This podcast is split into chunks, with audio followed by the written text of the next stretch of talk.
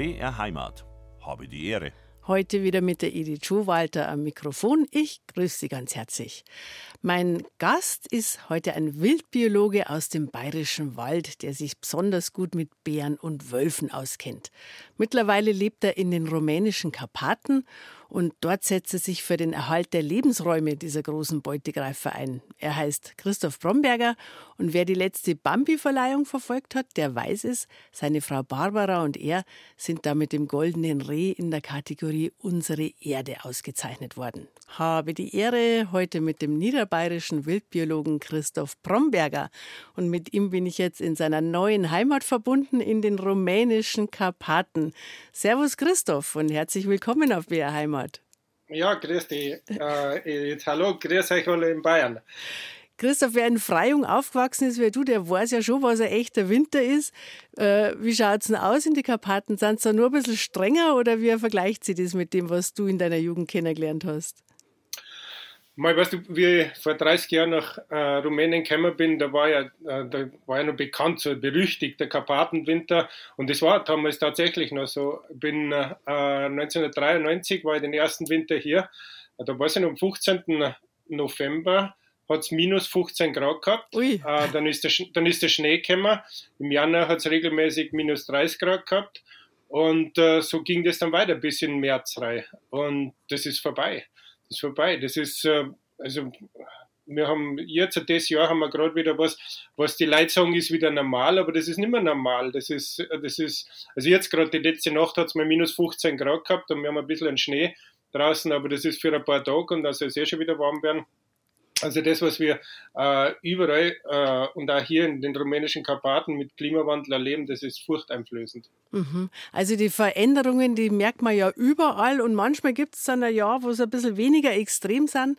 Dann äh, sagen wir schon, ja, jetzt ist jetzt mal wieder normal, aber es ist eigentlich ein anderes Normal als das frühere Normal. Das glaube ich, sagen die, äh, wir sind ja beide jetzt schon in dem Alter, wo wir schon viele Winter, Winter mhm. erleben, erlebt haben und die, die älter sind, die äh, sagen alle, also es ist im Vergleich zu früher sind das ja überhaupt keine Winter mehr.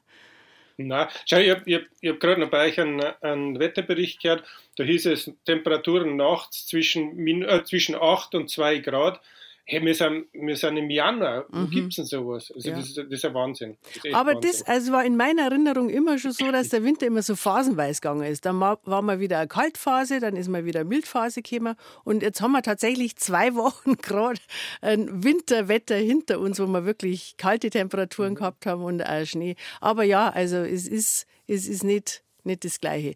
Dass wir uns so ein bisschen ja. vorstellen können, wo du da lebst mit deiner mhm. äh, Familie. Das äh, ist ein kleines Bauerndorf, so 50 Kilometer von Braschow entfernt. Ich war vor 20 Jahren, war ich einmal bei euch und da kann ich mich noch sehr gut erinnern, dass in der Früh bin ich von den gleichen Geräusche wach geworden wie in meiner Kindheit in dem Bauerndorf, in dem ich aufgewachsen bin.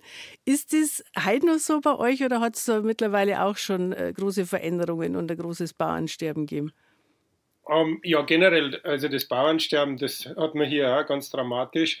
Aber wir für uns hier, wo wir leben, äh, hat sich in den letzten 20 Jahren eigentlich noch nicht so wahnsinnig viel verändert. Ähm, man, es ist ruhig, wir, haben, wir hören keinen Autolärm, äh, wir hören die Vögel zwitschern in der Früh. Ähm, und äh, die, die, die Hühner, die hört man, den Hahn krähen. Äh, wir haben ein paar Gänse hier, die hört man dann in der Früh, wenn die wach werden. Mhm. Und die die Pferde natürlich, die machen auch ihren Lärm. Also wir, haben so einen, so einen, äh, wir haben hier so einen kleinen Reiterhof aufgebaut. Und äh, äh, von dem her ist die Geräusche, die man hört, sind schon noch sehr natürliche Geräusche, nach mhm. wie vor. Und es war, äh, viele Milchkuhhalter waren äh, zu der Zeit damals. Und gibt es ja auch noch so größtenteils. Also es ist so, dass wir, wir herkommen sind äh, in dieses Dorf hier nach Schinkanauer, das war 1900, 2003. Äh, damals gab es 1600 Kühe im Dorf mhm. und, jetzt, und jetzt gibt es nur 200. Ui. Also das ist massiv zurückgegangen. Mhm. sind eigentlich nur noch so die Älteren, die sie noch nach wie vor ihre zwei, drei Kühe halten. Ähm, von den Jüngern halt überhaupt keine mehr Kühe. Äh, die die äh, Molkerei, die hat auch aufgehört, die Milch von hier abzuholen. Und ähm, ja, und das ist das Problem, das man halt im Prinzip überall hat. Äh, die Leute kaufen jetzt die Milch in die großen Supermärkte, beim Lidl und beim Penny und sonst irgendwas. äh, alles abgepackt, äh, alles aus den ganz großen Fabriken und das, was hier vor Ort produziert wird, was mit dem Gras passiert, was hier wächst, das ist alles noch ganz gesund, das ist nichts gespritzt, das ist alles wirklich noch, noch sagen wir, eine Bio-Landwirtschaft, äh, wie sie sein sollte, ohne dass man jetzt das Bio zertifiziert hat. Aber das verschwindet, äh, also das verschwindet so schnell, das, so schnell kann man gar nicht zuschauen. Mhm. Da war der Beitritt zur EU wahrscheinlich der große Wendepunkt, oder? Ja, klar. Ja, klar. Ich meine, da sind dann alle die großen äh, Firmen aus dem Ausland äh, nach Rumänien hereindruckt. Ähm, dann kamen die ganzen landwirtschaftlichen Subventionen dazu. Das hat natürlich die Preise auch weitergedrückt. Äh, gleichzeitig war es so, dass die, ähm, dass die Gehälter in den Städten natürlich massiv angestiegen sind.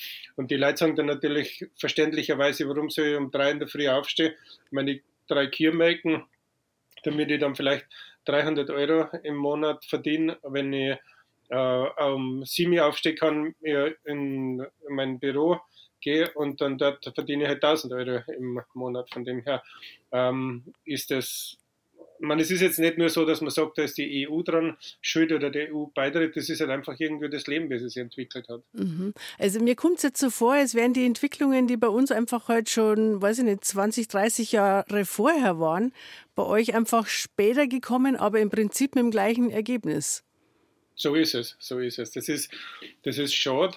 Ähm, es ist gleichzeitig natürlich irgendwo verständlich, äh, dass die Leute sagen, sie wollen nicht mehr, sie wollen nicht mehr so dieses äh, echt mühsame Leben weitermachen.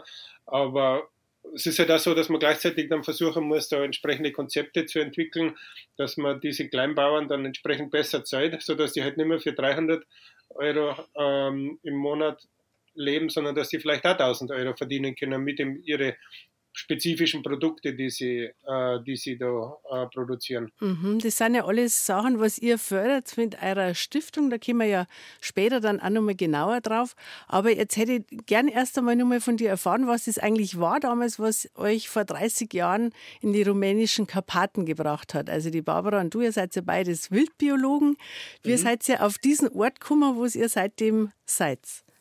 Also wir, wir haben uns damals noch gar nicht kennt. Wir haben uns erst hier kennengelernt. Und wir haben, wir haben jeder so ein bisschen seinen eigenen Weg hierher gehabt. Äh, ich habe in München Forstwissenschaft studiert von 1996 äh, bis 2000, äh, nee, ich meine von 86 bis äh, 1992. ja, ich meine, die Zeit vergeht, ist schlimm. Ähm, und, und ich habe aber also ich war weniger interessiert so an der ganzen Försterei, so die Bäume, äh, Bäume einschlagen und so, das hat mich nicht interessiert. Mich hat eigentlich die Wildtiere, die haben mich am meisten interessiert. Und mein Professor, damals der Professor Wolf Schröder, äh, der hieß auch Wolf, ähm, und äh, der hat mir dann die Möglichkeit äh, gegeben, also er gesagt hat, ja, wenn du, wenn du mit Viecher was machen willst, und äh, ich habe dann bin sehr viel nach Kanada gereist. Und wenn du da äh, die Möglichkeit hast, in, in Kanada, in Yukon, so Diplomarbeit zu machen, ich, ich unterstütze dich da, ich lasse dir das. Und das war natürlich äh, für mich ein Traum. Bin dann 1990 äh, nach in Yukon gegangen, habe dort ein ganzes Jahr lang gelebt, äh, also wirklich so in der wildesten Wildnis, die man sich vorstellen kann.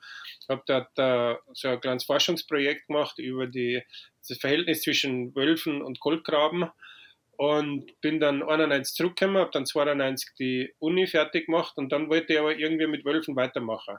Und das war damals halt so, da gab es in Deutschland überhaupt keinen einzigen Wolf, äh, in den meisten Ländern gab es ein paar hundert, wenn überhaupt, und in Rumänien gab es 3000. Mhm. Und das war, das war dann der Grund, warum ich gesagt habe, dann muss ich nach Rumänien. Ich hatte keine Ahnung, wo Rumänien genau ist. Ich meine, das war ja damals noch mit dem eisernen Vorhang, war das ja für uns alles so eine, Sehr weit eine, weg gefühlt. Ja, so eine, so eine Welt. Weiter weg als der Yukon. genau, genau. Das war eine Welt, die nicht zugänglich war. Mhm. Und dann bin ich 92, bin ich dann im Sommer das erste Mal nach Rumänien, kurz so für zwei Wochen. Habe mich dort äh, mit einem rumänischen Bildbiologen angefreundet und dann haben wir so ein bisschen diskutiert, ob wir da eine Möglichkeit hätten, was zu machen. Und dann äh, 93 bin ich dann, äh, habe ich dann gerade so genug Geld auftrieben, dass ich mir einen ganz, ganz kleinen Suzuki Jeep kaufen habe können, mit einem Anhänger, da habe ich alles reinpackelt, was noch irgendwie, äh, wo ich glaubt habe, dass ich die nächsten halbe Jahre brauche.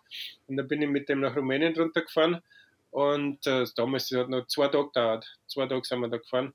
Und so ging das Ganze dann los. Ich habe mir am Anfang gedacht, ne, ich mache so eine, eine Dissertation für äh, drei Jahre oder sowas und ja, jetzt sind es über 30 Jahre inzwischen und ich bin nie mehr weggegangen. Es war einfach so ein schönes, so, also mir hat, ich habe mich so schnell in dieses Land verliebt, das ist so unglaublich schön, wenn man Natur mag, äh, also in die Berg, diese, diese urigen Wälder, die, äh, und die, das nicht so, also wenn ich, wenn ich in, äh, sagen wir mal, in, in den meisten Teile von Bayern durch den Wald gehe, das ist für mich irgendwie alles so steril. Der ist ausgerammt, da gibt es keine toten Baum drin, da findest du auch keine Spuren von Bären oder Wölfe oder sonst irgendwas in der Regel.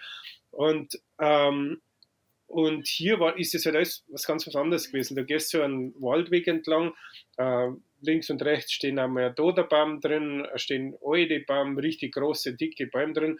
Auf dem Weg findest du Spuren von von einem Bären oder Spuren von einem Luchs oder sowas, dann siehst du irgendwo ein Hirsch drin stehen und so. Das ist einfach, das war was ganz was anderes. Und ich habe mich da so verliebt in dieses Land und bin dann äh, wirklich einfach nie mehr weggegangen. Und in den ersten Jahren, wo ich hier war und dieses äh, Wolfsforschungsprojekt begonnen habe, da kam dann eine, eine, Studentin aus Österreich, die dort ähm, einfach so ein Praktikum gemacht hat ja, und aus der Studentin ist dann äh, meine Ehefrau geworden. Und mhm. die Barbara, die war im Markt und total begeistert von dem allen. Wir haben uns da eigentlich alles blind verstanden und haben dann eigentlich seither alles, was wir so äh, gemacht haben und was wir äh, so weiterentwickelt haben, miteinander gemacht. Mhm. Und jetzt ähm, habt ihr dort ein Unternehmen aufgebaut, dann habt ihr eine Stiftung aufgebaut, da hören wir noch mehr in dieser Stunde drüber. Und jetzt haben wir aber erst einmal den Nachtigallwalzer. Habt ihr Nachtigallen auch noch in eure Wälder? Ähm, ja, also äh, Vögel haben wir, haben wir alles, was nur irgendwie so gibt. Die Nachtigall, die ist gerade so von der Verbreitung her am, am, äh, am Rande. Also wir haben direkt hier bei uns haben wir keine Nachtigallen, aber wir haben alle möglichen anderen Vögel. Der Wildbiologe Christoph Bromberger ist zu Gast heute auf BR Heimat. Ich bin mit ihm in den rumänischen Karpaten verbunden da wo es noch viel echte Wildnis gibt, Wölfe und Bären. Und ich habe es vorhin schon mal kurz erwähnt, ich war vor 20 Jahren mal da und eins meiner eindrücklichsten Erlebnisse, Christoph, war wirklich, äh, das war ja gerade Herbst und da waren gerade die Zwetschgen reif und dann ist mir aufgefallen, dass so viele Zwetschgenbäume abgebrochene Äste gehabt haben in die Obstgärten. Und dann mhm. habe ich gesagt, war da irgendwie ein Sturm oder sowas? Äh, weißt du noch, was du da geantwortet hast?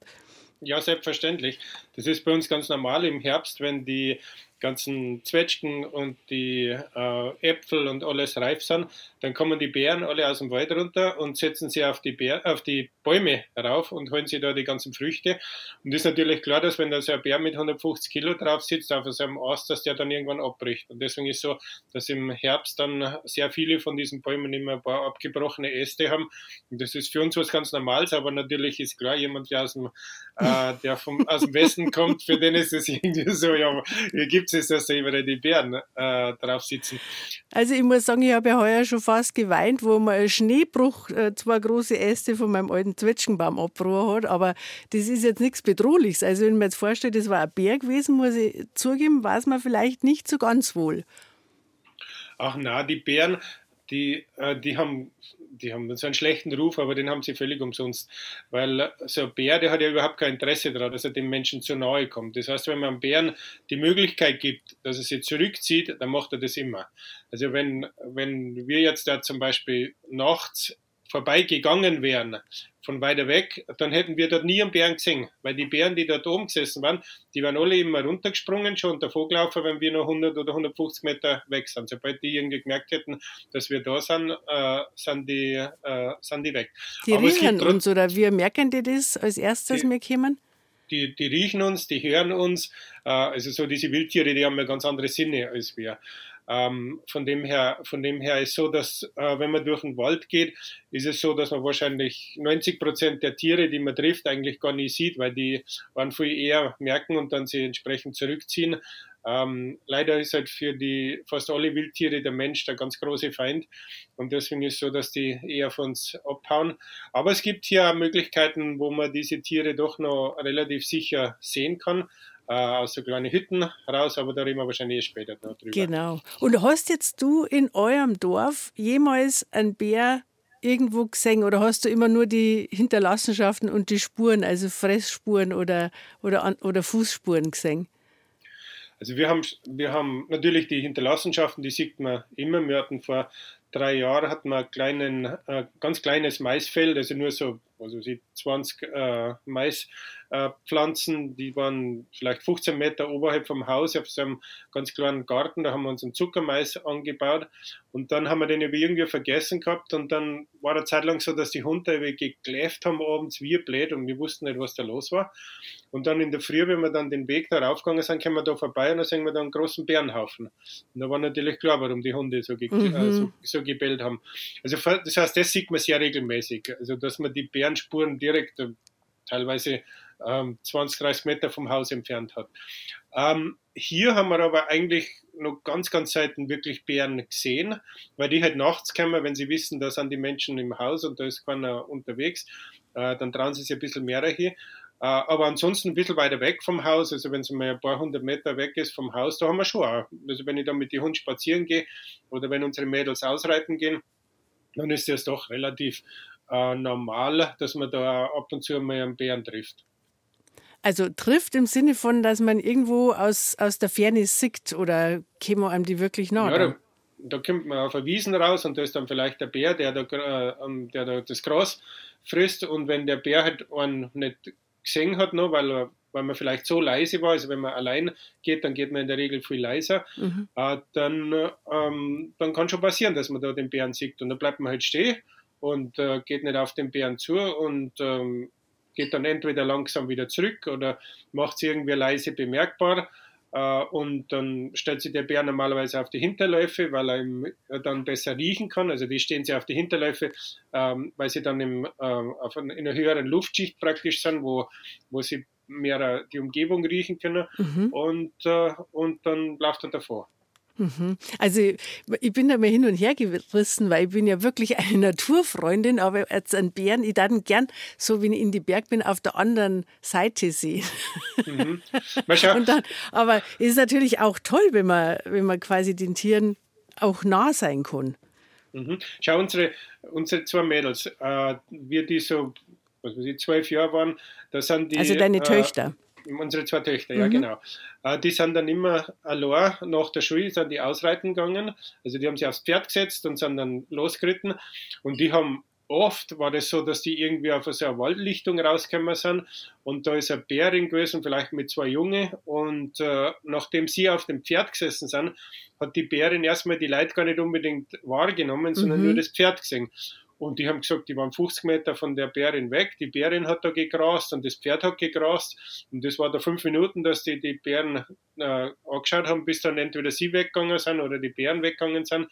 Und ähm, das, das ist was, wenn ich das jemandem aus dem Westen erzähle oder aus, aus Bukarest, aus der Stadt, dann ist es so, dass alle sagen, meine Güte, um Gottes Willen, wie gefährlich ist denn das? Ja, als Vater. Aber, aber, aber Stirbst ich sag's du nicht tausend Tode? Nein, nein, überhaupt nicht. Ich sag's dir ganz ehrlich, wenn die Mädels, unsere zwei Töchter, wenn die links abgegangen sind, wo die Straße ins Dorf runtergegangen ist, da habe ich viel mehr Angst gehabt, weil da ist so nach 500 Meter kommt da dann so ein Straße und da fahren halt auch die LKWs und da habe ich viel mehr äh, äh, Angst gehabt, dass wenn die mit den Pferden an, diesen, an dieser Straße erstmal ein paar hundert Meter entlang gehen, bevor sie dann wieder auf der anderen Seite in den Waldweg gehen können, dass da ein LKW vorbei donnert und die Pferde sich schrecken oder so, da habe ich viel mehr Angst gehabt. Mhm. Also ich war irgendwie froh, wenn die Mädels äh, in Richtung Bern gegangen sind, als wenn sie in Richtung LKWs gegangen sind.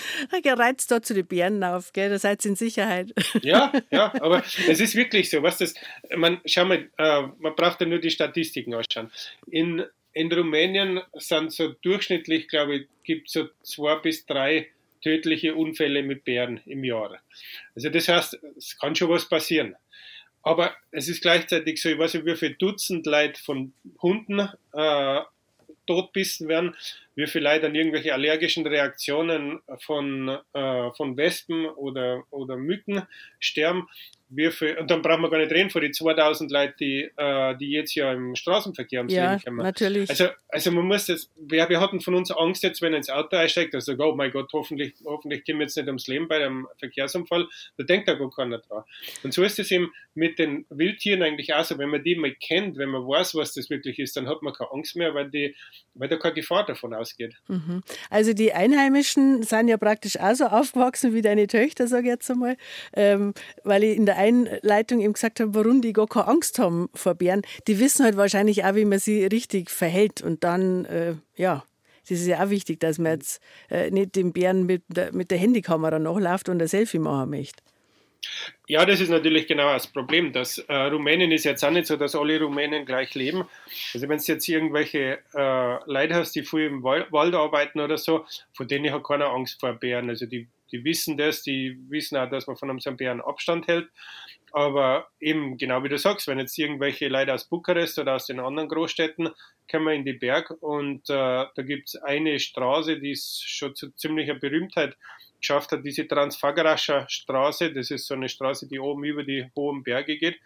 Und da gibt es eine ganze Reihe von Bären, ein Dutzend Bären, die sich da daran gewohnt haben, dass sie äh, praktisch so am Straßenrand sitzen und die Leute halten an und werfen einer Futter zu. Oh, ganz also diese, schlecht. diese, Mm. diese Bären leben von dem. Und das ist natürlich Mhm. was ganz was anderes. Und da verhalten sich die Leute auch so, dass du die Hände über den Kopf zusammenschlagst. Also ich, ich habe Fotos gesehen, wo sie äh, wo die Leute dann aus dem Auto ausgestiegen sind, ihre zweijährige Tochter zwischen die Bären Jungen reingesetzt haben Nein! Und dann von und dann fünf Meter weggegangen sind, damit sie da ein Foto machen können. Oder, oder dass sie irgendwelche Biskuits im Mund genommen haben, zu so einem Bärenjungen hingegangen sind und die haben das, äh, das Biskuit hingehalten haben, sodass jemand dann praktisch von der Seite ein Foto machen kann, wie der Bär äh, dem dann eben das, das Biskuit aus dem Mund rausfrischt und damit praktisch einmal einen Kuss gibt. Mhm, sehr grauenvoll. wo, wo's- mhm. Ja, wo, du denkst, also Leute, wenn dann natürlich was passiert, dann braucht man sich nicht wundern. Mhm. Das ist dann das, ist dann das Normale. Also es ist halt leider auch hier so, dass es gibt da hier solche und solche Leute, die sich sehr gut mit den Bären ähm, auskennen und die mit dem sehr, sehr gut umgehen können und andere Leute, die halt äh, auch den ganzen Plätzchen machen. Mhm. Also mit Einheimischen, aber die Einheimischen im Dorf gemeint, quasi, die ja wirklich damit groß geworden sind. Und genau, also genau wie deine Kinder halt auch gelernt haben im Laufe ihres ganzen Lebens, dass wenn man es richtig macht, auch nichts passiert und dann hat man auch die Angst nicht. Also das ist ja auch, wenn wir im Auto sind, haben wir deswegen die Angst nicht, weil wir in der Regel nicht erlebt haben, dass was passiert. Obwohl Ja, genau. wir es wissen, dass Ja, es genau. passieren kann. Mhm. 10 Uhr und 38 haben wir es mittlerweile. Und wenn es bei uns in Bayern irgendwo sehr ländlich ist, dann sagt man gern, da sagen sich die Fuchsen und die Hosen gut Nacht. Und da, wo mein heutiger Gast lebt, in die rumänischen Karpaten, da sagen sie ja nicht nur die Fuchsen und Hosen, sondern sogar die Wölfe und Bären gut Nacht. Die Bären kommen sogar mitten in die Dörfer, hat uns gerade erzählt der Christoph Bromberger, ohne dass das die Leute da besonders verängstigt oder beeindruckt. Die sind das gewohnt, das ist normal. Ähm, wie ist mit die Wölfe, Christoph? Kommen die auch in die Dörfer? Ah, in die, mit die, ja, mit die Wölfe, Die genau. Die Bären ja. haben wir gerade gehört und die Wölfe? Weniger. Wir hatten zwar äh, auch schon mal Wölfe bei uns direkt am Hof. Äh, also das merkt man dann, wenn, wenn ein Hund in der Früh fehlt. Ähm, Oh, ist euch das schon passiert, dass ein Hund. ist uns, ist uns mal passiert, ja, dass man, dass man in der Früh einfach einen Hund gefehlt hat und da war dann ziemlich klar, was da, was da los war, dass da, dass da Wölfe. Das kenne ich nur sind. aus Jack London, muss ich sagen. Und da habe ich das immer für Ja, das- erfunden gehalten, dass Wölfe auf Hunde losgingen. Die äh, sind doch so nah verwandt, denkt man sich.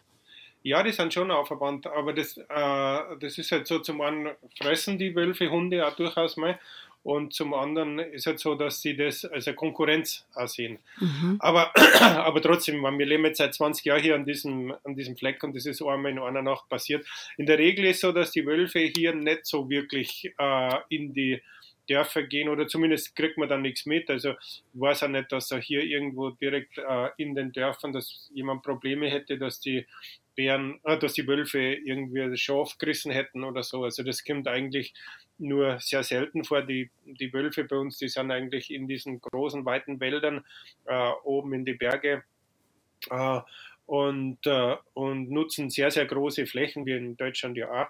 Äh, und von dem her ist so, dass hier in Rumänien eigentlich niemand sagt, dass es jetzt mit Wölfe große Probleme gibt. Die Mhm. Jäger, die mengen sie nicht, die äh, sagen, es hat zu viele Wölfe, weil es hat immer zu viele Wölfe, selbst wenn es nur drei sind, dann waren es wahrscheinlich zu viele Wölfe, äh, weil, äh, weil da sagen sie dann, die fressen uns die Hirschen weg. Aber ansonsten ist so, dass mit Wölfen hier in Rumänien eigentlich keine Probleme gibt. Also nur mal ganz kurz auf euren Hund zurückzukommen. Also wenn man das, wenn einem das passiert, dass der eigene Hund von Wölfen gefressen wird, das ist aber doch schon schlimm, oder? Ja, das war, äh, jetzt muss ich sagen, das war also nicht einer von unseren engen Hunden, sondern das war so ein Hund, der da am Hof irgendwo äh, auftaucht ist und dann eine Zeit lang hier gelebt hat. Äh, unsere eigenen äh, Hunde, die da mal nachts immer rein. Also die Mhm. hören wir nachts ins, ins Haus rein. Und das macht das sonst eigentlich jeder. Also von dem her ist es jetzt auch nicht jetzt irgendwie so, dass man sagt, das ist jetzt eine große, große Gefahr. Ähm, Aber muss- jetzt sagen wir mal, auch bei euch gibt es ja auch viele Weidetiere. Also es äh, gibt ja, Mhm. also wenn du jetzt auch sagst, äh, weniger Kühe als früher, aber da sind ja auch Schafe auf den Weiden, da sind Ziegen auf den Weiden. Jetzt sagen ja viele bei uns, also Weidetiere im gleichen Gebiet mit Wölfe, das passt halt nicht, das geht halt einfach nicht. Äh, wie geht das bei euch? Also das, das geht natürlich, weil bis vor 200 Jahren hat es ja überall Wölfe gegeben und da hat man ja jede Menge Weidetiere gehabt und da haben sie alle auf die, äh, auf der, äh, also im Freien gehalten. Also das heißt, es geht natürlich. Die Frage ist, ob man es will oder nicht. Ähm, Aber wie funktioniert es? ja, hier, hier, hier ist es so, dass ähm, die Leute traditionell halt wissen, dass die Wölfe gibt und dass die einmal kommen. Und wenn, und deswegen muss man halt die, die, die äh, Schafe entsprechend behüten. Da gibt es diese Herdenschutzhunde. Äh, hier hat, äh, also jeder, der, der Schafe hat, hat äh, drei, vier, fünf Herdenschutzhunde dabei und diese Hunde sind in der Regel eigentlich schon in der Lage, die, äh, die Schafe dann zu verteidigen. Und vor allem ist so, die machen halt einen riesen Krawall, die kläffen, das heißt, der, der Besitzer, der Schäfer, der kann dann rausgehen und schauen, was ist. Und wenn dann ein Mensch dabei ist, dann, äh, wenn, die, wenn die Schafe dann nicht Panik kriegen und irgendwie kreuz und quer in der Gegend rumlaufen, dann ist so, dass, äh, dass die Wölfe dann eigentlich sehr schnell abhauen. Mhm. Und interessanterweise hatten wir äh, am Anfang, also wie ich nach Rumänien gekommen bin, wie wir die ersten äh, Wolfsforschungen hatten, da haben wir Rudel äh, gefangen, also da hat man eine Wölfin gefangen und der haben wir dann ein Senderhalsband umgehängt und damit wussten wir immer, wo die waren und konnten die halt die ganze Nacht durch verfolgen. Und die ist ja wie so am Stadtrand von Braschow entlang gelaufen und da waren so eine ganze Reihe von Schäfereien, da waren so, ich glaube, fünf Schäfereien. Und das war echt interessant, wie die die erstmal ausgetestet hat. Und wenn sie beim ersten einmal, zweimal im Frühjahr, wenn die da gekommen sind, wenn sie da gemerkt hat, da hat sie keine Chance, die haben gute Hunde, die haben gute Schäfer, dann hat sie sich den ganzen Rest vom Sommer überhaupt nicht mehr dafür interessiert. Da ist sie oft 100 Meter dran von denen vorbeigelaufen und, äh, und hat nicht einmal rübergeschaut. Mhm. Während, während wenn sie eine Schäferei gehabt hat, wo die Hunde vielleicht schlecht ausgebildet waren, nicht geeignet waren, wo die Schäfer ähm, halt abend gerne mal einen Schnaps zu viel getrunken haben und deswegen auch nicht so in der Lage waren, da wirklich aufzupassen. Da sind sie dann hingegangen und da sind sie dann wirklich ähm, im Sommer regelmäßig auftaucht. Und wir haben da, also ich weiß von einer Schäferei, die haben 30 Schafe verloren im Laufe eines. Sommers. Mhm. Äh, Also immer wieder sind sie da hingekommen und haben da ein oder zwei Schafe gekriegt. Und, äh, aber das war halt, das war halt so, die Wölfe, die waren, sind halt Opportunisten. Die haben halt irgendwo gesehen, wo es was zu holen gibt und wo es nichts zu holen gibt. Und da sind sie dann hingegangen. Und sie lernen schnell und wenn es eine leichte Beute ist, dann ist natürlich wie eine Einladung. Das habe ich auch schon gehört bei uns, ähm, dass wenn es quasi dem Wolf einmal gelungen ist, dass er so einen Zaun überwindet, dann probiert er es natürlich das nächste Mal gleich wieder. Mhm. Aber ähm, was hat es dann, also es geht ja bei uns in Bayern gerade die große Diskussion, ab wann man einen Wolf abschießen darf und ab wann er Problemwolf ist und wann er sich normal verhält. Ähm, was hat das für Folgen, wenn jetzt den, der das gelernt hat, abschießt? Ähm, kommt dann der nächste oder wie geht es denn da ab da weiter? Ich kann dir vielleicht eine, eine Geschichte erzählen ähm, aus Montana, in, in, äh, also der amerikanischen Prärie. Ich war dort letztes Jahr, vorletztes Jahr im Juli und wir haben dort, wir waren dort dabei so einem Rancher und diese Rancher dort, äh, äh, also diese, diese Rinderzüchter, die hassen die Wölfe ja wie die Pest. Und der hat jetzt seit zehn Jahren hat der ein Wolfsrudel auf sein, in seinem Gebiet, wo, die, wo er seine ganzen Kühe hat. Und wir haben dann gesagt, äh, ja, was machst du mit denen? Werden die geschossen oder so? hat er gesagt, na, er gibt keinem die Erlaubnis, diese Wölfe zu schießen, weil mit denen hat er sie arrangiert. Wenn, solange die da sind, weiß er, die lassen ihn in Ruhe. Die, äh, da kann man, die kann man mit ihm gut zurecht.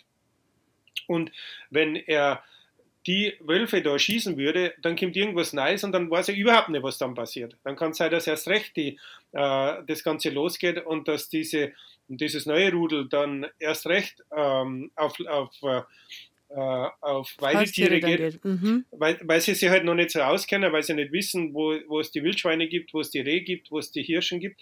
Und und deswegen war so, dass der gesagt hat, obwohl er eigentlich von seinem Wesen her die Wölfe hasst, äh, war so, er will, dass den Wölfen überhaupt nichts passiert. Mhm. Also er kennt die Wölfe, die Wölfe kennen ihn und seine genau. Verteidigungsstrategie. Aha. Und äh, wie hat er das gemacht, dass er die abgeschreckt hat oder seine Herde erfolgreich verteidigt gegen die? Also es ist, es ist so, dass er, äh, wenn die gekalbt haben, dann sind die Kühe alle waren die in einem Zaun, in einem, in einem eingezäunten Bereich, wo die mit Elektrozaun gesichert waren. Und da sind die Wölfe einfach nicht hingekommen, weil die Elektrozäune in der Regel eigentlich schon sehr sicher sind. Äh, und dann erst, wenn die Kälber also bestimmte Größe hatten, durften die mit der Herde raus. Und nachdem die Herde als solches äh, äh, Kühe waren, die sie eigentlich ganz gut verteidigen konnten, war einfach so, dass den Wölfe das zu riskant war, sie da mit in die Kühe anzulegen. Und die haben sie halt lieber an die an die Wapitis, also an die äh, mhm, amerikanischen die Hirschen, Hirschen mhm. gehalten. Und, ähm, und deswegen ist so, dass in der Regel hier, das glaube ich auch, also in Bayern auch oft der Fall wäre, wenn man jetzt da anfängt, die Wölfe zu schießen, dass man letztendlich den gegenteiligen Effekt hat. Dass dann, dann schießt man irgendwie einen erfahrenen Wolf aus dem Rudel raus. Dann hat man vor allem die ganzen Jungen, die wissen dann nicht mehr so genau, wie sie jagen. Und die gehen dann natürlich erst recht auf das, was am einfachsten ist. Also wir haben ja im Feldensteiner Forst haben wir ja zum Beispiel äh, bekanntermaßen ein Wolfsrudel. Das ist, fällt offenbar überhaupt nicht auf. Und dann gibt es halt wirklich äh, andere Beispiele. Und äh, so wie du es auch gesagt hast, wenn sie das halt einmal gelernt haben, dass da leichte Beute gibt, dann wird die Situation natürlich mhm. immer schwieriger. Ja, und ich meine, ich bin, ich bin natürlich, ich bin äh, zehn Jahre meines Lebens habe ich mit den Wölfen verbracht. Ähm, wir haben damals, Barbara und ich, äh, haben mal gesagt, äh, dass die Wölfe uns eigentlich wichtiger wie der eigene Partner. ähm, also das, Auch sehr schmeichelhaft. Hört man wahnsinnig ja, ja. gern von seinem eigenen Lebenspartner. Ja, aber wir, wir, haben, wir haben beide, wir haben beide so gefühlt, wir waren beide so, so, äh, also so nah an diesen Wölfen dran. Und trotzdem ist aber so, dass, also ich würde mir jetzt nicht dagegen stellen, wenn man irgendwo sagt, da hat man wirklich irgendwo einen Konflikt und da hat man ein Riesenproblem und da hat man einen Wolf, der wirklich also nachweislich da Schwierigkeiten macht, dass man sagt, man, man da schießt den Wolf. Ähm, mir wird es persönlich natürlich leid, da, mir, ich kann es auch selber nicht machen, aber ich kann es schon verstehen. Also das ist jetzt nicht so, dass ich sage, jeder einzelne Wolf muss geschützt werden, auf Teufel komm raus, sondern ich finde, da muss man halt auch ein bisschen, ein bisschen pragmatischen Umgang haben. Also sowohl von denjenigen, äh, die sagen, Wölfe müssen geschützt werden, dass man sagt, es geht letztendlich jetzt nicht darauf äh, darum, ob man wirklich jedes einzelne Individuum schützen kann, sondern es geht darum, dass man sagt, in 30 Jahren hat man in Deutschland flächendeckend wieder Wölfe, die kehren wieder zum normalen äh, Bestand an Wildtieren dazu. Und gleichzeitig ist natürlich auch so, dass man von Seiten der ganzen äh, äh Viehzüchter braucht es auch einen Pragmatismus. Äh, da kann man natürlich auch nicht sagen, jetzt, äh, mein Gott, wir haben jetzt 200 Jahre ohne Wölfe gelebt, jetzt wollen wir keine Wölfe mehr haben. Ähm, und dass die Wölfe jetzt nicht, nicht so das aller oder, oder Schönste sind für so einen Bauern, das kann ich natürlich nachvollziehen. Mhm. Aber schlecht, schlechtes Wetter ist auch nicht äh, schön für einen Bauern oder für die, für die Weidetierhaltung. Und deswegen ist ja auch nicht so, dass jemand sagt, wir tun jetzt das schlechte Wetter abschaffen. Weil das können wir ja leider das, gar nicht. Wieder sofort ja. abschaffen. Aber was ist das Schlechte? Ist ja schon wieder ja, eben, eben, genau. Eben. Also es ist nicht einfach, aber ähm, Ja, Prinzipienreiterei auf beiden Seiten ist natürlich, macht die Sache nicht einfacher. Was mir zu interessieren hat, leider geht unsere Stunde schon fast zu Ende, äh, was für dich die Faszination an diesen Tieren ausmacht. Im vergangenen November haben die Barbara und der Christoph Bromberger den Bambi bekommen für ihre Naturschutzarbeit in den rumänischen Karpaten. Und gerade hat uns der Christoph aus dem Nähkästchen geplaudert, dass sie sich gegenseitig schon gesagt haben, dass ihnen die Wölfe fast wichtiger sind wie, wie der Ehepartner. Christoph, was macht denn für euch die Faszination aus von, von Wölfen? Ähm, also gibt es zwei Sachen. Das eine ist das, ähm, dass ich das unglaublich faszinierend finde, wie so eine Tierarzt die Leute polarisieren kann. Ähm, du, hast, du hast Leute, die fangen zum Warner an, wenn sie irgendwo ein Beutel sehen von einem Wolf. Und du hast andere Leute, die, rot anlaufen und wo der, wo, der, wo der Hals anspielt, wenn sie von Wölfen hören. Und äh, ich finde das irgendwie wahnsinnig faszinierend, wie das eine einzelne Tierart, die ja nichts anderes ist wie jetzt der Fuchs oder ein Haus oder sonst irgendwas, die Leute so äh, emotional packen kann. Das finde ich immer unglaublich spannend und das finde ich faszinierend. Aber dann kommt natürlich dazu, wenn man wirklich im, in, die, in die Berg draußen ist und man sitzt da an irgendeinem Gipfel oder an so einem Hang und überschaut da so ein großes Wäldermeer und dann hört man da irgendwo Wölfe heulen. Das ist was, das ist so ein ganz archaisches Gefühl. Da, da, das, also für mich ist es so eine Mischung aus dem, dass ich Gänsehaut kriege und äh, diese Gänsehaut kriege einfach, weil es so unglaublich schön ist und so unglaublich äh, so, so, so, ein ganz seltenes Gefühl noch hat, wo man wirklich die Natur hört. Und, äh, und also das ist, glaube ich, schon so irgendwo, wer einen Wolf mal erlebt hat und wer einen Wolf gesehen hat, der Wolf ist schon irgendeine Art, die alles, was Natur ausmacht, in sich vereint. Also von der absoluten Schönheit bis auch irgendwie sagen wir, zu der Brutalität, äh, wo es darum geht, um, ums Überleben. Man, so ein Wolf, der muss mit, seine, mit seinen Zähnen muss der äh, ein Reh oder ein Hirsch äh, packen und so runterziehen und, und töten. Also das ist, das ist schon sehr, sehr archaisch alles. Und das, das ist irgendwie schon unglaublich spannend noch und das, was mir an diesen Wölfen so unglaublich fasziniert. Mhm. Und äh, wir haben ja schon jetzt ein bisschen durchgekehrt in die rumänischen Karpaten, wo es ihr lebt, ähm, sind eigentlich die Bären den Menschen näher als die Wölfe. Jetzt sagen wir mal, weil du gesagt hast, das polarisiert so wahnsinnig. Ist es bei den Bären auch, dass sie polarisieren oder ist es da gar nicht so ausgeprägt wie bei den Wölfen? Die Bären, die waren eigentlich lange Zeit hier in Rumänien äh, fast nur positiv belegt. Äh, die Leute haben sich gefreut, wenn sie mal einen Bären gesehen haben, man war irgendwie stolz auf die Bären und man hat jetzt, es war nicht so, dass irgendjemand da großartig Angst gehabt hat vor den Bären. Und das hat sich aber jetzt vor so den letzten fünf bis zehn Jahren hat sich das verändert, ähm, weil, weil dieses ganze Bärenthematik irgendwie mehr und mehr in die öffentliche Diskussion gekommen ist. Zum einen war es so, dass die Regierung 2016 gesagt hat, dass diese Trophäenjagd auf Bären äh, eingestellt wird. Und das finde ich eine, eine richtige äh, Entscheidung gewesen, weil wieso sollte man Bären äh, im Wald totschießen, nur damit man sie dann irgendwie ausstopfen kann und neben einen Kamin hinstellt oder das, das Fell an die Wand hängt, das finde ich einfach, ähm, mhm. das ist einfach blöd, das ist einfach blöd für mich.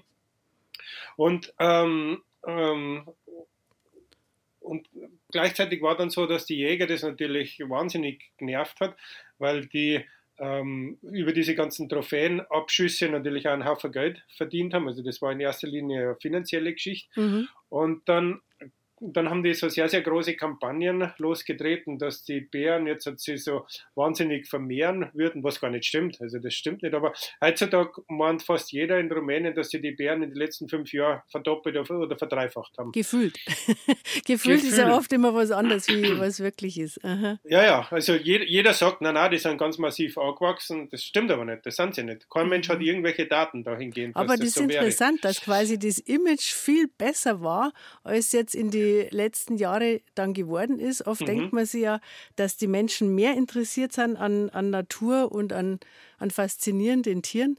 Äh, jetzt kommen wir leider schon sehr gar auf die 11 Uhr mhm. Nachrichten zu, Christoph. Wir haben zum Glück ja. noch eine Stunde nach 11. Mhm. Und da darf ich dann auch sehr gern mit dir genauer über eure Stiftung sprechen.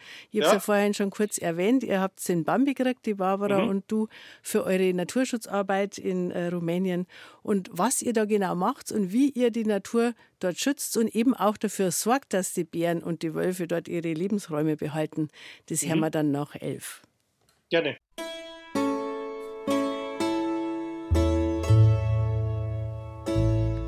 BR Heimat. Habe die Ehre. Heute wieder mit der Edith Schuhwalter am Mikrofon. Herzlich willkommen, wenn Sie gerade erst eingeschaltet haben.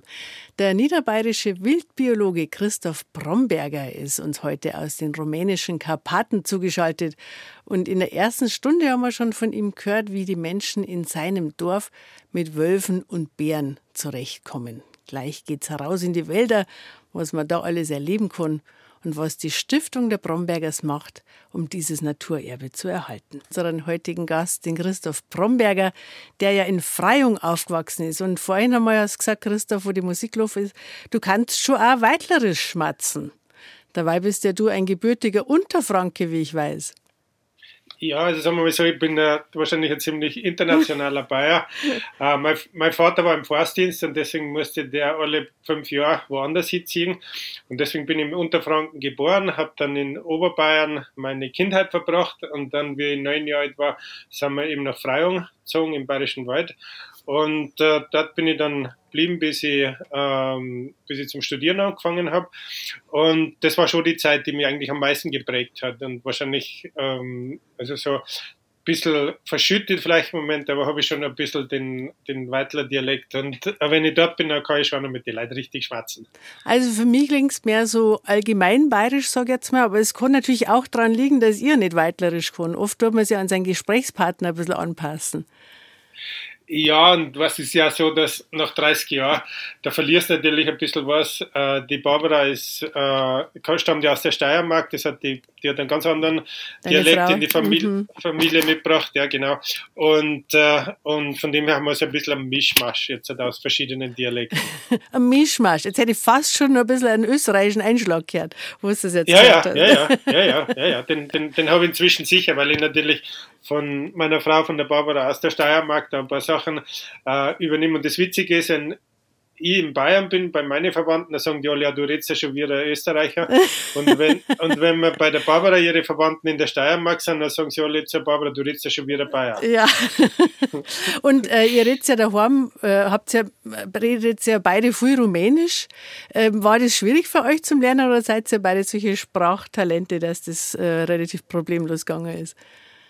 Ja, wir sind jetzt keine äh, riesigen Sprachtalente, aber es ist halt so, wenn du in einem Land äh, bist und damals Anfang der 90er Jahre war eigentlich so, dass außer Rumänisch die Leute nicht viel kennen haben, insbesondere äh, auf dem Land draußen und dann bist du halt gezwungen und dann lernst du es und wir machen sicher viele Fehler, also wir reden nicht äh, grammatikalisch korrekt, aber also es reicht, dass man Interviews im Fernsehen geben können oder ich habe sogar mal schon äh, eine Rede im rumänischen Parlament gehalten. Mhm, also für, Respekt. Für das reicht es dann schon. Und das sind die Fürs Rumänen Parlament langt's. ja, und das sind die Rumänen eigentlich auch total nett, weil die freuen sich so, wenn jemand aus dem Ausland sie die mir gemacht hat, Rumänisch zu lernen, mhm. dann, dann sind die ja ganz äh, äh, großzügig und vergeben einem alle Fehler, die man da macht. Mhm. Also ihr habt schon mit eurer äh, Stiftung, da reden wir jetzt ja gleich ausführlicher drüber, äh, viel mit Mandatsträger und mit wichtigen Menschen zu tun. Und gleichzeitig seid ihr ja beide so naturverbunden. Ist das manchmal ein bisschen ein Spagat für euch? Ja, es ist schon ein Spagat, weil wir natürlich, unsere Welt ist, äh, ist die Berge, die, die Wälder, die Wildtiere und so, das sind die Gebiete, wo wir uns eigentlich richtig wohlfühlen. Und jetzt weniger irgendwo in die, ähm, die Ministerien in, in Bukarest oder die großen Firmenzentralen dort. Aber ist halt so, wenn man, wenn man so ein Projekt, wenn man äh, im Naturschutz was bewegen will, dann muss man halt auch mit denen reden, weil die letztendlich sind diejenigen sind, die auch viel von den Entscheidungen treffen. Mhm. Ihr habt ja im November, die Barbara und du, den Bambi gekriegt für euer herausragendes Engagement im Naturschutz. 900.000 Zuschauer haben das im Fernsehen verfolgt. Vielleicht waren ja etliche von unseren Hörern auch dabei. Ähm, aus den Händen des bayerischen Ministerpräsidenten habt ihr äh, den Preis erhalten. Wofür waren der genau, Christoph? Also wir haben diesen Preis erhalten für unser Engagement, diesen großen Nationalpark, den wir äh, vorhaben, hier in den rumänischen Karpaten zu entwickeln. Also wir haben hier ein Gebiet von ungefähr 200.000 Hektar. Also das muss man mir vorstellen, das ist achtmal so groß wie der Nationalpark Bayerischer Wald. Mhm. Äh, und dort gibt's kein Dorf, kein Haus, keine, äh, mit Ausnahme von einer Straße, die eben durch die Berge geht, die aber auch nur im Sommer offen ist, äh, ist es halt wirklich noch ähm, ganz, ganz große Wildnis. Und sowas ist einzigartig in Europa und wir möchten eben gern, dass dieses Gebiet zum Nationalpark wird, zu so einem ikonischen Nationalpark für ganz äh, Europa im Prinzip. Äh, und äh, dafür haben wir jetzt die letzten 15 Jahre gearbeitet und dafür haben wir eben diesen Bambi gekriegt. Und äh, für diejenigen, die es gesehen haben, weil der, ähm, der Ministerpräsident Söder hat den uns ja gegeben und hat gesagt, er freut sich sehr, dass, äh, dass da für dieses Engagement und dann habe ich ihm gesagt, dann soll er in, in, Bayern aber auch einen zusätzlichen Nationalpark machen, weil das geht ja nicht, dass man, dass man nur wie sagt, die, die anderen sollen machen und wir selber machen nicht, weil man die neue bayerische Regierung hat ja sogar im, im Regierungsprogramm drinsteht, dass der dritte Nationalpark in Bayern ausgeschlossen ist und das finde ich schon ein wenig ein Scheiß, um es mal auf bayerisch zu sagen. Also wir leben in einem, in einem Zeitalter, wo man die Natur mehr braucht als je zuvor. Und da müssen wir irgendwie Gebiete schützen. Da können wir nicht einfach sagen, ja, die anderen sollen machen und wir machen alles kaputt, weil bei uns ist eh wurscht. Äh, also so geht's nicht. Mhm. Hat er da irgendwie drauf geantwortet oder reagiert? Ja, ich habe gesagt, wenn er einen Nationalpark macht, dann bin ich sicher, dass er auch einen Bambi kriegt. Und dann hat er halt gelacht. Mhm. Und, äh, aber sonst hat er nichts gesagt. Mhm. Ja gut, also es sind natürlich äh, Prozesse, sage ich jetzt einmal. Und da gibt es natürlich viele Argumente auf beiden Seiten. Aber es ist bei uns natürlich schon so, dass den Nationalpark, den ruft die Regierung aus und die entscheidet, ob der eingerichtet wird. Und wie macht ihr das mit eurer Stiftung? Also ähm, ihr könnt jetzt nicht sagen, wir haben jetzt so also ihr könnt Land aufkaufen, was ihr ja schon viel macht, aber wie wird es dann zum Nationalpark? Das ist, das ist, genau wie in Deutschland. Wir können keinen Nationalpark machen. Den Nationalpark, den entscheidet die Regierung. Mhm. Und äh, letztendlich aber geht es nur, wenn die lokalen Gemeinden das wollen. Mhm. Und damit haben wir natürlich, äh, also das ist unser Hauptaugenmerk äh, inzwischen, das ist das, wo wir am meisten Zeit und Geld rein investieren, dass man eben äh, zeigt, dass so ein Nationalpark auch der ökonomische Motor von der ganzen Region werden, ist, werden kann. Das ist ja das, wie es im Prinzip im Bayerischen Wald war, dass der Nationalpark, der hat den Bayerischen Wald gerettet, weil ohne den Nationalpark gäbe es den ganzen Tourismus bei Weitem nicht so und die Leute hätten keine ökonomische Perspektive mehr gehabt. Und das ist das, was wir eben auch hier versuchen, den Gemeinden zu zeigen, dass wenn man so einen Nationalpark richtig macht, ähm, wo man nicht jetzt halt irgendwie den Nationalpark bis direkt an die, an die Dorfgrenze macht, wo man Abstand halt wo man dann entsprechend auch die Infrastruktur entwickelt, wo man Tourismus äh, entwickelt, aber einen sanften Tourismus, einen Ökotourismus entwickelt, dass das dann letztendlich für die Leute äh, mehrere Vorteile bietet als eben dieses Business as usual, wo man im Prinzip halt die Wälder abholzt und die Viecher totschießt und dann nur im Prinzip ein paar Leute davon profitieren und die große Masse der Leute in Armut lebt. Mhm. Ähm, kann man das sagen, dass das klingt jetzt so ein bisschen durch, als wäre der Nationalpark Bayerischer Wald schon auch das Vorbild für das, was ihr vorhabt da in Rumänien? Also der Nationalpark Bayerischer Wald ist das Vorbild eigentlich für alle Nationalparke in Europa. Äh, also international hat der Nationalpark Bayerischer Wald einen extrem guten Ruf. Also der wird immer so gesehen als ein Modellprojekt, wie man es machen soll.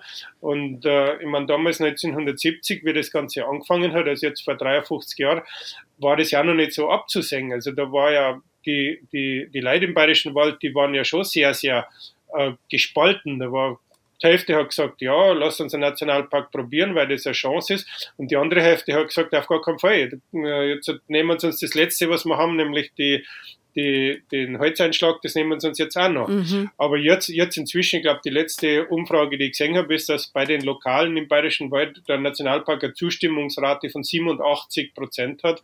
Äh, also das ist schon, glaube ich, sehr, sehr überzeugend, dass das halt so ein Nationalpark wirklich für die Leute gut ist.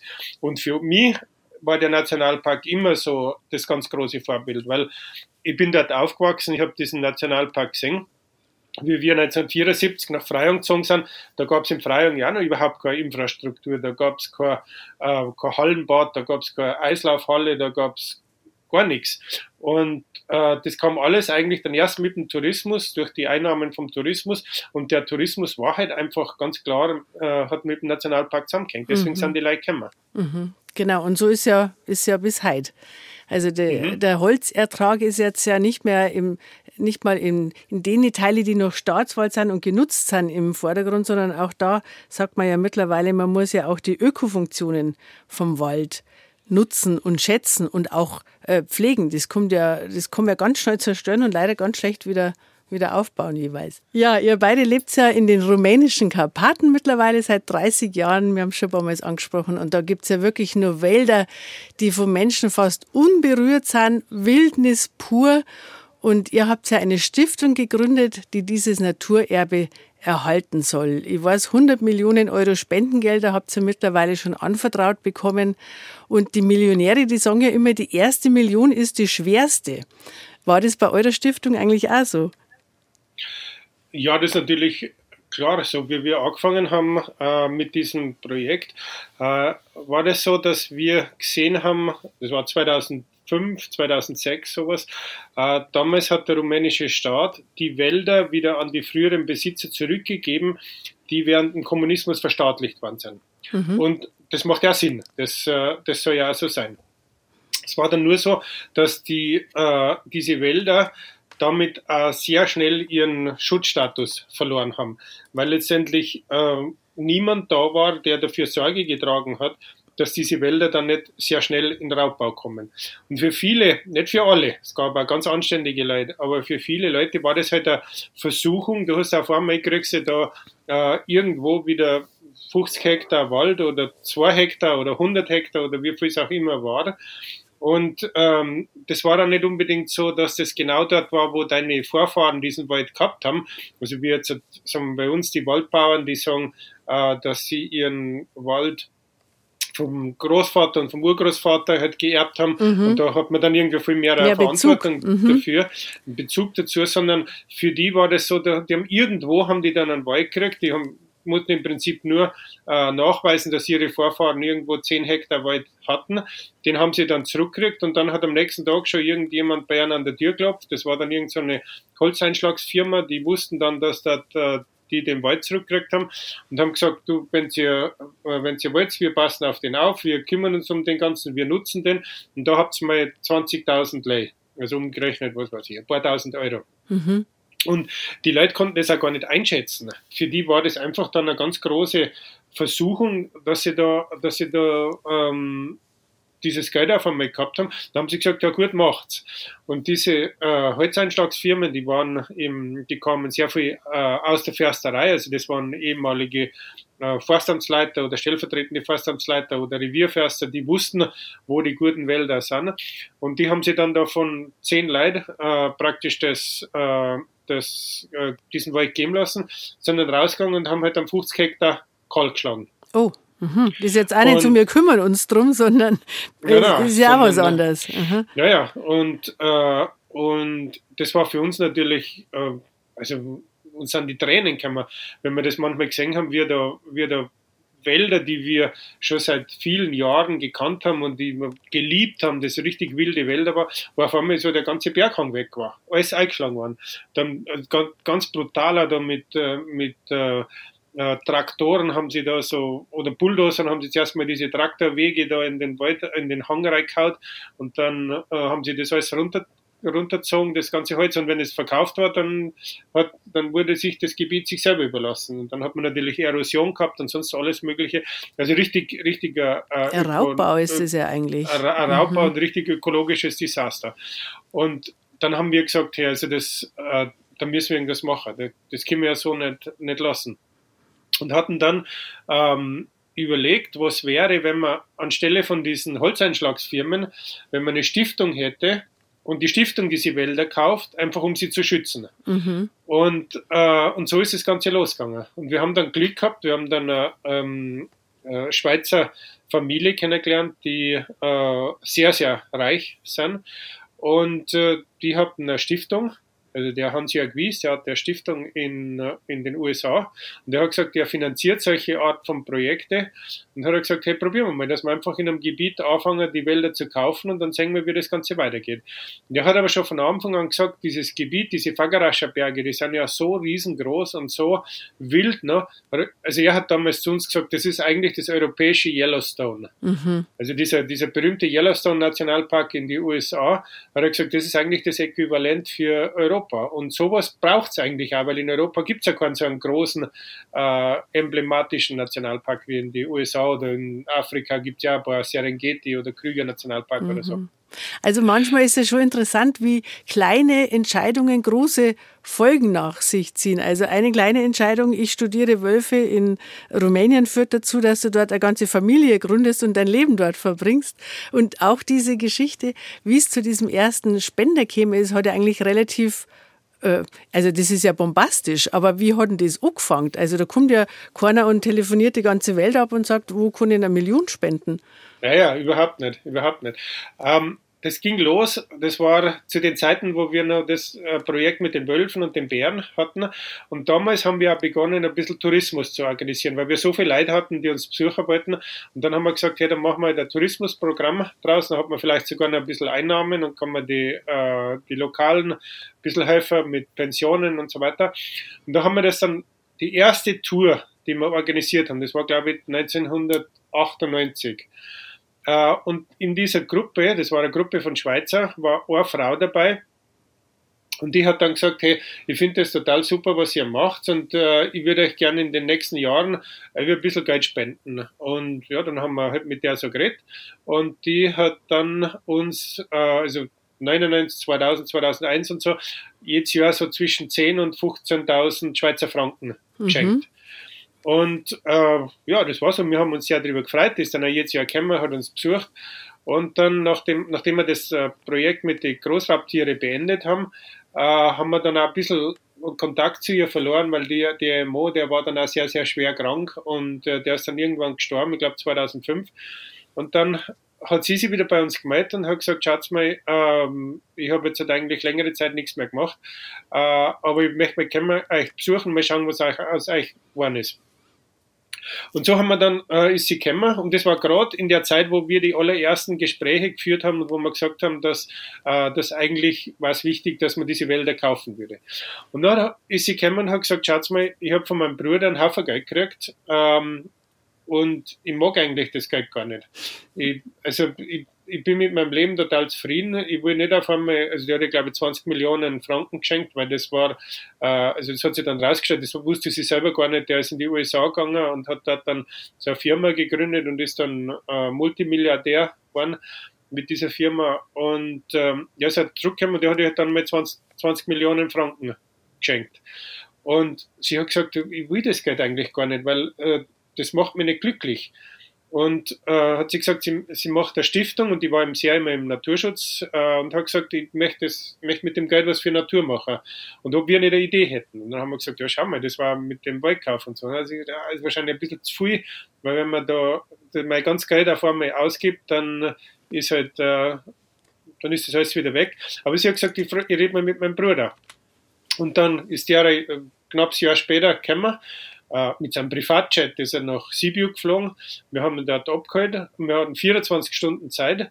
Und in den 24 Stunden dann äh, haben wir uns das Gebiet ein bisschen angeschaut. Und dann hat er uns irgendwann gesagt, hat er gesagt, okay, also wenn's, wenn's wollt, dann unterstütze ich euch und äh, dann machen wir da das Projekt. Aber er hat gesagt, es gibt zwei Bedingungen dazu. Das eine ist, äh, er macht sowas nie allein. Er braucht immer Kofinanzierung dazu. Also er möchte andere Leute, die auch mhm, Geld äh, mhm. dafür zur Verfügung stellen. Und das andere ist, das hat er gesagt, wir machen nicht ein kleines Gebiet, sondern wir reden gleich von einem ganz großen Gebiet. Wir reden gleich von diesem, von diesem Yellowstone Nationalpark. Think big, das hat er in Amerika gelernt. Immer gleich genau. die größere Nummer nehmen. Uh Ja, genau. Und, und für uns war es halt so, ich meine, das ist für uns, können wir so, wir weißt du, wer sind wir? Wir waren zwar so normale Leute, kleine Leute, die da irgendwo auf einmal mit so einem Milliardär zusammensitzen und der einer sagt, hey, da haben wir da ein europäisches Yellowstone schaffen. und wir haben aber, wir haben aber gemerkt, wenn wir jetzt zögern oder sagen, hm, oder da gibt es wahrscheinlich zu viele Probleme oder sonst wie, dann haben wir es verloren. Mhm. Und das heißt, wir haben uns angeschaut und nach einer Sekunde haben wir gesagt, hey, super Idee, das machen wir. Wow. Und, und das hat ihn überzeugt. Das, dass wir da sofort gesagt haben, das machen wir. Aha. Da gibt es keine, keine Frage. Natürlich gibt es Probleme, aber die können wir später lösen. Das machen wir. Die Idee, die findet man super und das wollen wir machen. Und das hat ihn davon überzeugt und so ist das Ganze losgegangen. Wahnsinn. Also es ist eigentlich, äh, das ist ja eine Geschichte, wo man sagt, die darf man in einem Roman nie schreiben, viel zu unglaubwürdig. Genau, genau. Wir, das wir echte Leben schreibt die Besten. ja, ja, genau, genau so ist. Und dann, ja, dann ging es natürlich los. Dann musste man andere Leute finden, musste man ähm, andere Geldgeber finden, reiche Leute, Organisationen. Dann haben wir die Stiftung eben gegründet, die haben wir dann 2009 haben wir dann die Stiftung gegründet und so ist das Ganze dann eben losgegangen und am Anfang waren wir zwei Leute äh, und hatten halt nur das Geld, um da ein paar Wälder zu kaufen. Also überhaupt nichts jetzt, um mal ein Büro zu haben oder ein Auto oder ein Ranger anzustellen oder sonst was. Nur das Geld für den Landkauf und nur die Barbara und die. Und jetzt hat äh, 14 Jahre später, jetzt haben wir in der Stiftung haben wir 140 Mitarbeiter mhm. und haben insgesamt eben schon über 100 Millionen Euro äh, eingenommen und, und auch wieder ausgegeben. Wahnsinn. Und mhm. äh, also das ist, wir sind jetzt die größte Naturschutzstiftung in äh, Rumänien, ich glaube sogar in Osteuropa. Und äh, ja, das war schon ein ganz, schöne, äh, ganz schöner Weg bis dahin, aber war, war eigentlich immer spannend. Ja, das glaube ich. Das europäische Yellowstone soll in den rumänischen Karpaten entstehen. Ein großer Nationalpark, um dieses unglaubliche Naturerbe dort zu erhalten, zu retten ist eine Vision, aber nicht nur eine Vision, an der der Christoph und die Barbara Bromberger mit ihrer Stiftung arbeiten. Stufe 1 haben wir gerade schon gehört, Wälder aufkaufen, verhindern, dass sie einfach abgeholzt werden, dass alles, was da an Natur mal war, in einem Schlag verloren ist. Jetzt mittlerweile, hast du gerade gesagt, Christoph, habt ihr schon äh, einen großen Angestelltenstab. Worum kümmern sich die Leute da alles? Ja, also das, so, das, das sind Leute, die äh, teilweise aus den Dörfern kommen. Also das sind die Ranger, die dann wirklich draußen rumlaufen und schauen, dass diese Wälder geschützt bleiben. Äh, das sind aber auch Leute aus den Städten. Ähm, die im Bereich Kommunikation arbeiten. Also heutzutage geht ja ohne Social Media überhaupt nichts mehr, die dann unsere ganze Facebook und LinkedIn und, äh, und äh, Instagram und wie das Ganze heißt, äh, machen.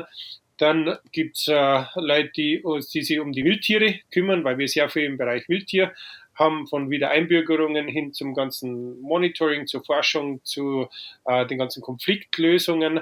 Äh, dann haben wir Juristen dabei, dann haben wir einen ganzen Bereich von Leuten jetzt, die in dem ökonomischen Bereich arbeiten, Aufbau von einer neuen grünen Ökonomie. Also du, du hörst aus dem schon raus, dass wir von dem ein komplexes Unternehmen. genau, dass das, mhm. dass das wahnsinnig komplex war. Und man muss sich das wirklich so vorstellen, das war jetzt nicht so, dass wir 2009 damals die Stiftung so geplant haben und gesagt haben, das und das und das machen wir und dann 2023 machen wir das und 2024 machen wir das, sondern wir sind da eigentlich so ziemlich auf Sicht gefahren. Wir haben angefangen, Wälder zu kaufen. Dann haben wir irgendwann gesagt, okay, jetzt haben wir zwar die ganzen, also haben wir immer mehr Wälder, aber wir haben gesehen, dass in diesen Wäldern trotzdem gejagt wurde. Da wurden die Hirschen geschossen und da wurden die Bären geschossen, weil in Rumänien ist so, dass das Jagdrecht nicht mit dem Grundbesitz zusammenhängt, wie das in Bayern der Fall ist, sondern das ging an, irgendeine, an irgendeinen Jagdverband und wir mussten halt akzeptieren, dass auf unserem Land dann trotzdem gejagt worden ist. Und dann haben wir gesagt, wenn wir einen Nationalpark wollen, dann äh, muss irgendwann halt auch diese, diese Jagd dort, äh, eingestellt werden. Und dann haben wir gesagt, okay, dann machen wir es einfach so, dann wir einen Jagdverband gründen. Das haben wir dann gemacht, haben dann bei der nächsten Versteigerung dieses Jagdgebiet dort, wo wir am Anfang das erste wollten, äh, gepachtet und dann jetzt einfach nicht jagen. Mhm. Also das war, das war die mhm. Möglichkeit. Aber damit mhm. haben wir natürlich Leid braucht, die drauf, die dann also gegen Wilderer vorgehen und so weiter. Dann war das nächste, okay, wir haben jetzt da Kahlschläge, die, ähm, die sind schon da, äh, die müssen wir jetzt wieder aufpflanzen. Okay, dann haben wir eigene Baumschulen gegründet, haben wir eigene äh, Pflanzgärten, wo wir diese jungen Bäumchen ange, angezogen haben und haben dann angefangen, diese, Bäum, äh, diese Kahlschläge wieder zu bepflanzen. Mhm. Dann, haben wir, dann haben wir irgendwann gesehen, okay, die, wir haben zwar fast die gesamte äh, natürliche Fauna, äh, aber uns fehlen die Wiesente, uns fehlen die Biber und uns fehlen noch die Geier. Also gesagt, Biber hätten wir in Bayern zum Teil abzugeben, wie ich weiß. Ja, ja, die haben wir auch von Bayern gekriegt. Ihr habt es von Bayern gekriegt? Ja, ja, die, die, die Biber. Also das war ein Projekt, das wir schon vor inzwischen knapp 25 Jahren gemacht haben mit dem Gerhard Schwab, dem großen mhm. bayerischen Biber, genau. Biber-Experten. Äh, der hat uns äh, damals bayerische Biber gebracht, aber eben in andere Teile von äh, Rumänien.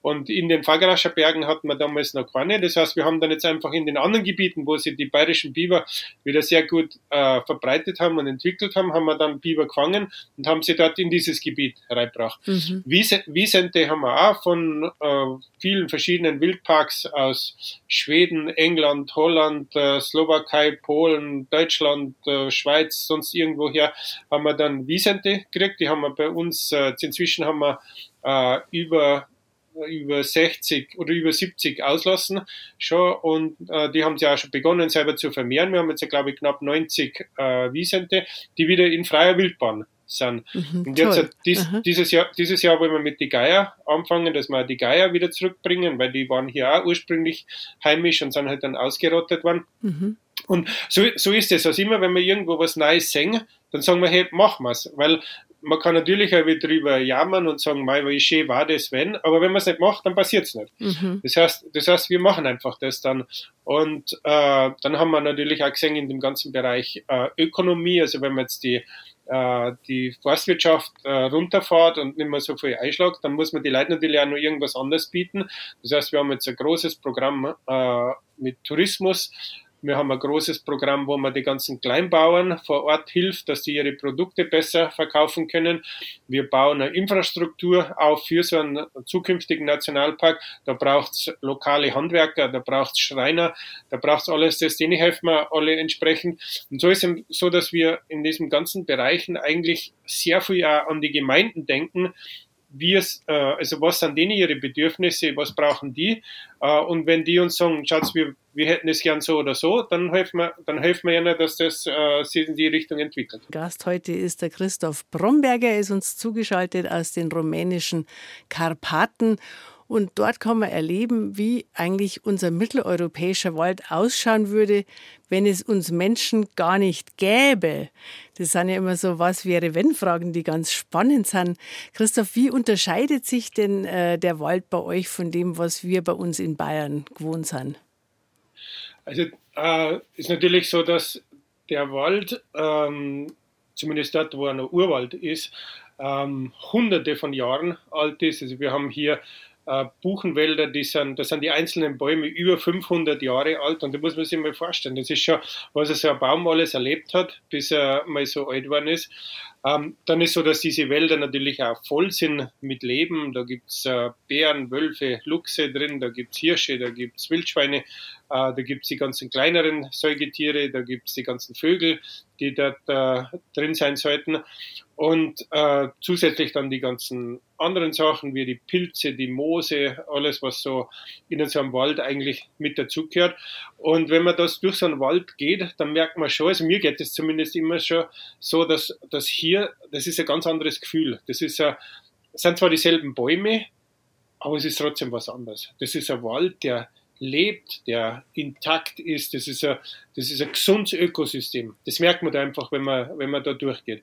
Und das ist so, dass man das leider in, in Deutschland oder in Bayern oft so geht, dass ich das Gefühl nicht mehr habe. Mhm. Und ich, ich glaube, man muss wirklich einmal hierher kommen und so ein Erlebnis haben, damit man das wirklich versteht, was damit gemeint ist. Weil wir sind so dran gewohnt, dass aller Wald Wirtschaftswald ist, dass alles irgendwie ausgerammt ist, dass es kaum mehr Totholz gibt, keine Totenbäume, dass die, äh, dass dann halt natürlich auch die ganzen Insekten, die Vögel, alles bei weitem nicht mehr so da ist.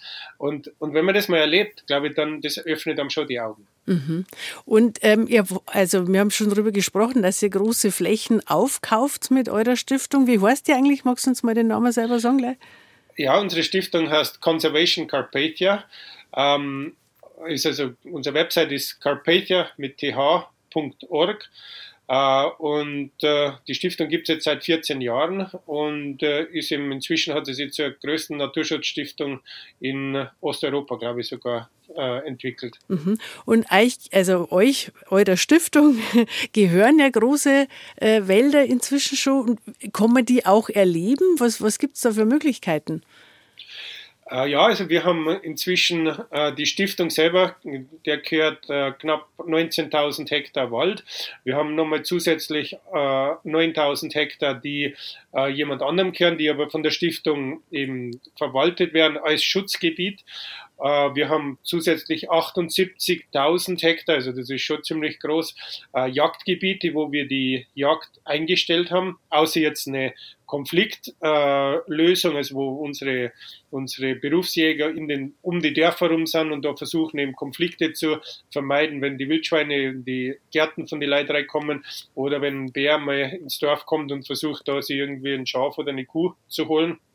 Und, aber ansonsten ist es wirklich so, dass diese großen Flächen äh, so sind, dass sie die wieder Richtung Wildnis entwickeln. Und wir haben ähm, begonnen, ein Programm zu entwickeln, das heißt Travel Carpathia.